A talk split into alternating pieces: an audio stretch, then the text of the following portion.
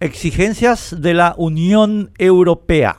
En el debate sobre el acuerdo que está negociando Rediex Paraguay con la Unión Europea, se está pretendiendo, creo que de mala fe, que rechazar las condiciones de la Unión Europea para poder venderles nuestros productos es igual a rechazar las condiciones norteamericanas o rusas o israelíes para vender nuestra carne a esos mercados. Tal mentira tiene el efecto por eso hablo de mala fe, de confundir los términos de este debate y de proyectar en la opinión pública la idea de que los que nos oponemos al acuerdo somos unos dogmáticos antieuropeos. Lo que se está discutiendo es otra cosa, muy distinta. Es la pretensión de la Unión Europea de hacer pasar como condición la cesión de nuestro poder legislativo y de nuestro poder de policía. No es que quieren inspeccionar y certificar la trazabilidad del cuero o de la carne o de lo que fuera como hace Estados Unidos, Rusia o Israel. No, no, no. Quieren legislar sobre cómo debemos producir y tener policía sobre el proceso.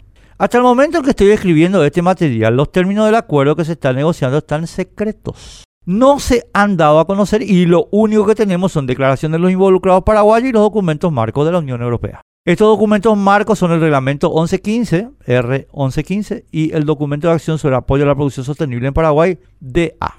El artículo 34 de, la, del, del R1115 establece que la Comisión, que es el Poder Ejecutivo de la Unión Europea, presentará una propuesta legislativa para ampliar el ámbito de aplicación del presente reglamento para incluir a otros de otro sistema natural, inciso 2, y también evaluará el papel de las entidades financieras a la hora de prevenir los flujos financieros que contribuyan a la degradación forestal, teniendo en cuenta cualquier legislación pertinente existente, inciso 4. Al menos cada cinco años, la Comisión efectuará una revisión general del presente reglamento. El DA en su punto 4.3 precisa que la Comisión velará porque se respeten los reglamentos y procedimientos de la Unión Europea pertinentes, inclusive los procedimientos de revisión y el cumplimiento de la acción con las medidas restrictivas de la Unión Europea. Todo lo anterior es demasiado claro. La Unión Europea pretende que Paraguay firme un compromiso en el que sus condiciones son variables a su discreción. Es decir, se arroga el poder de legislar sobre nuestro país sin que nosotros podamos hacer otra cosa que obedecer por ser un acuerdo internacional, tal como hizo con la transformación educativa.